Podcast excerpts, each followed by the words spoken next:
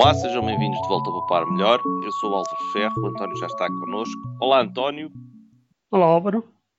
António, esta semana medimos diferenças entre papel higiênico e Raspberry Pis. Não sei quem é que tem a fazer as medições mais estranhas.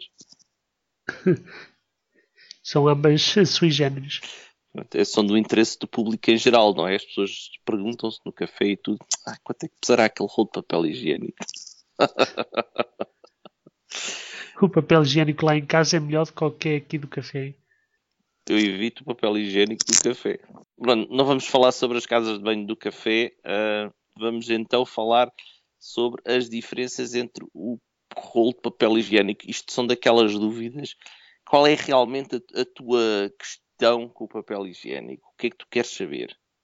Bem, o, o papel higiênico tem, tem muitas diferenças, não é? Eu gosto do papel higiênico fofinho, uh, com uma textura suave. Havia aqueles anúncios da, uh, da Scottex, não é? Do cãozinho maravilhoso que passeava. Eu nunca consegui perceber como é que o cãozinho conseguia dar a volta à casa com o papel higiênico. Nem sequer era. O papel higiênico não se quebrava alguns. É como é que um rolo dá tanta distância? Aquilo era o papel higiênico que não tinha picotado. Por isso é que não se rasgava. e era de boa qualidade. Uh, mas este fim de semana, ontem, uh, numa das minhas incursões pelo continente, acho que pela primeira vez vi uh, numa embalagem de papel higiênico uma inscrição a dizer quantas folhinhas de papel é que cada rolo de papel higiênico tinha. Que é um dos meus projetos que eu tenho anotado para fazer algum dia, que é como contar quantas folhas de papel tem um rolo de papel higiênico. Isto não, desculpa lá, vais contar cada folha? Sim, a ideia é saber quantas folhas tem, porque antes eu acho que os rolos de papel higiênico tinham muitas folhas. Depois vieram os rolos com duas folhas e, portanto, com, com duas folhas, isto é, cada folha tem dois, duas, duas camarinhas de papel, não é? E agora acho que já há mais. Deve haver quatro ou oito ou sei lá quantos. E depois já os papéis maxis, os rolos maxis, perdão, e os rolos não sei quê, e os rolos disto e os super duplos. Pronto. Basicamente, eu acho que é isso tudo para enganar a moto. É, então, pela primeira vez, vi a inscrição numa embalagem com 260 folhinhas de papel por rolo. O que quer dizer que agora já sei que a referência é essa. Um, e portanto, esse é uma das minhas, um dos meus objetivos é comparar quantas folhas de papel por rolo têm determinadas marcas ou determinadas ofertas comerciais. Mas esse é um projeto que eu ainda tenho que pensar o que é que faço. Dou cabo de um rolo de papel higiênico, se anoto cada vez que tirar uma folhinha de papel higiênico ou quantos é que são. Eu, eu, eu dava cabo do rolo de papel higiênico. Uma nota é assim um bocado. Depois, e depois há lá. outra coisa. Não sei se já reparaste que a dimensão das folhas de papel são diferentes. Nem todas são iguais. Eu estava a apostar no peso. E o peso é outro. O peso, pelo peso é mais fácil, é por aí que vamos começar. Mas tens Qual de é tirar é aquele cartão do meio.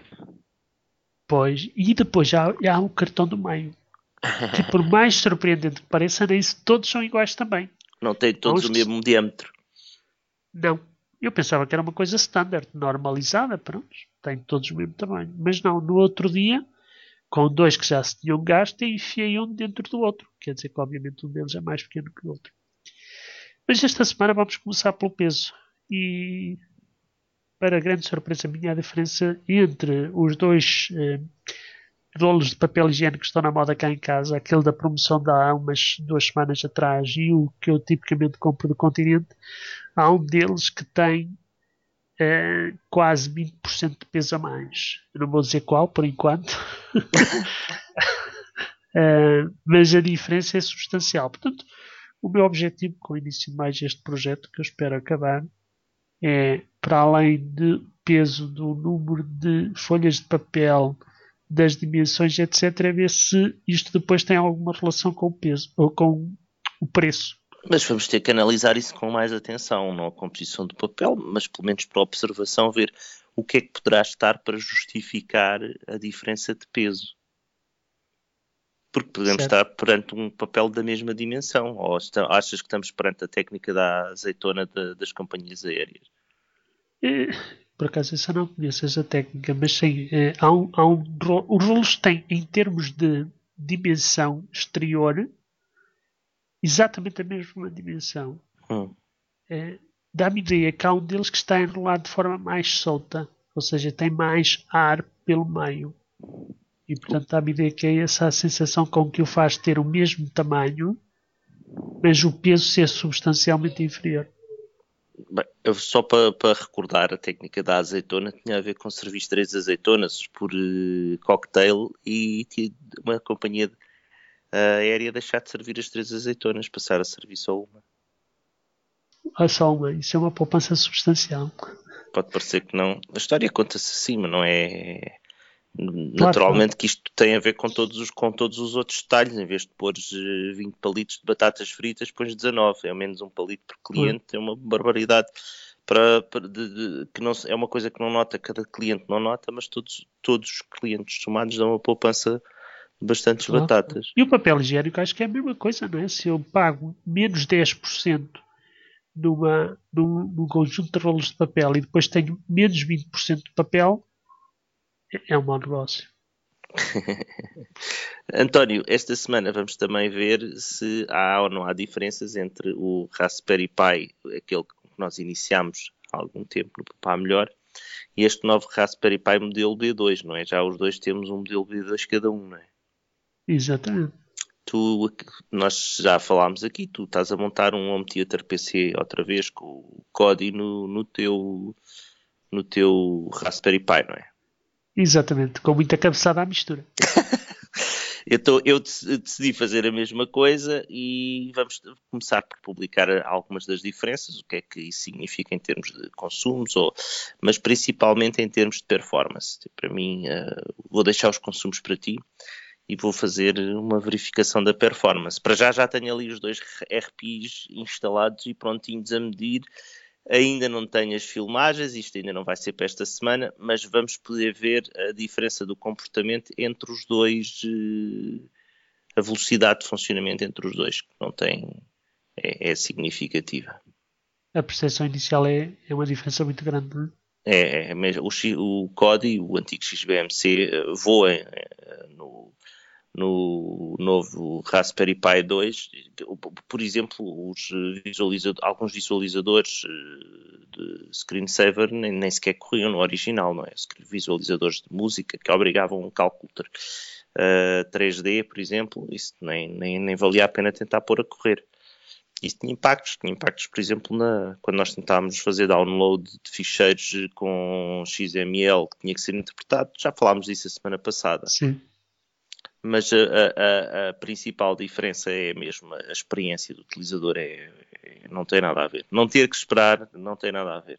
E em termos da percepção que eu tenho visto, sobretudo em termos da monitorização do sistema, é que realmente o processador está bastante livre quando, quando executa tarefas eh, mais complexas e, portanto, e o facto de ter vários cores também ajuda a isso. é? Enquanto um está a fazer uma coisa, os outros estarão a fazer outra coisa completamente diferente.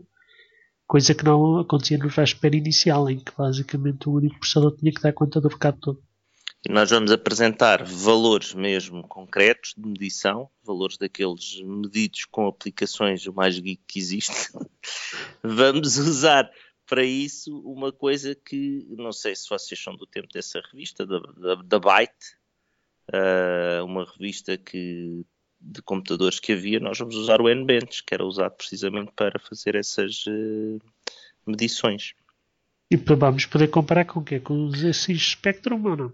Não sei, o ZX Spectrum não, não corria que eu saiba, o ZX Spectrum não corria este sistema, isto já, Não, já era isso não pós corria de certeza. 286. Só estou a pensar em termos da potência comparável, que deve ser que é é um para mil. Existe, existe uma série de valores recolhidos no, no passado. Ah, ainda não tive. Ainda não tive. Ah, eu agora estou a fazer contas de cabeça rápidas, daquelas instrutivas 48 capas, que era o que se tinha nos, nos SX Spectrum.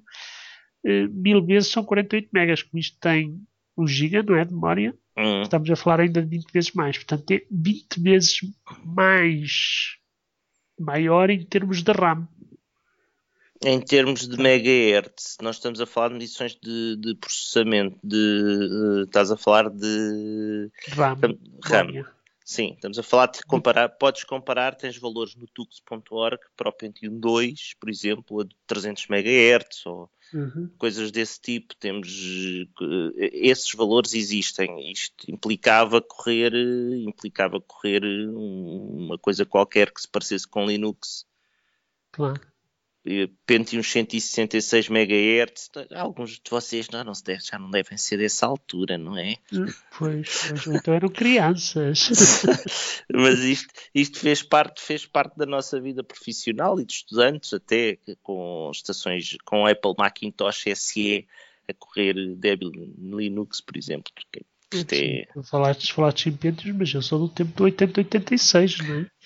Está aqui, está aqui nestes valores, está aqui um, um 486 DX a 33 MHz, que foi o computador com que aprendi a fazer, a fazer eh, desenho 3D em AutoCAD e 3D Studio da Autodesk. Nestes valores, eh, estão aqui valores eh, disponíveis de, dos testes feitos com NBands para isso e também para o, para o Amiga 1200.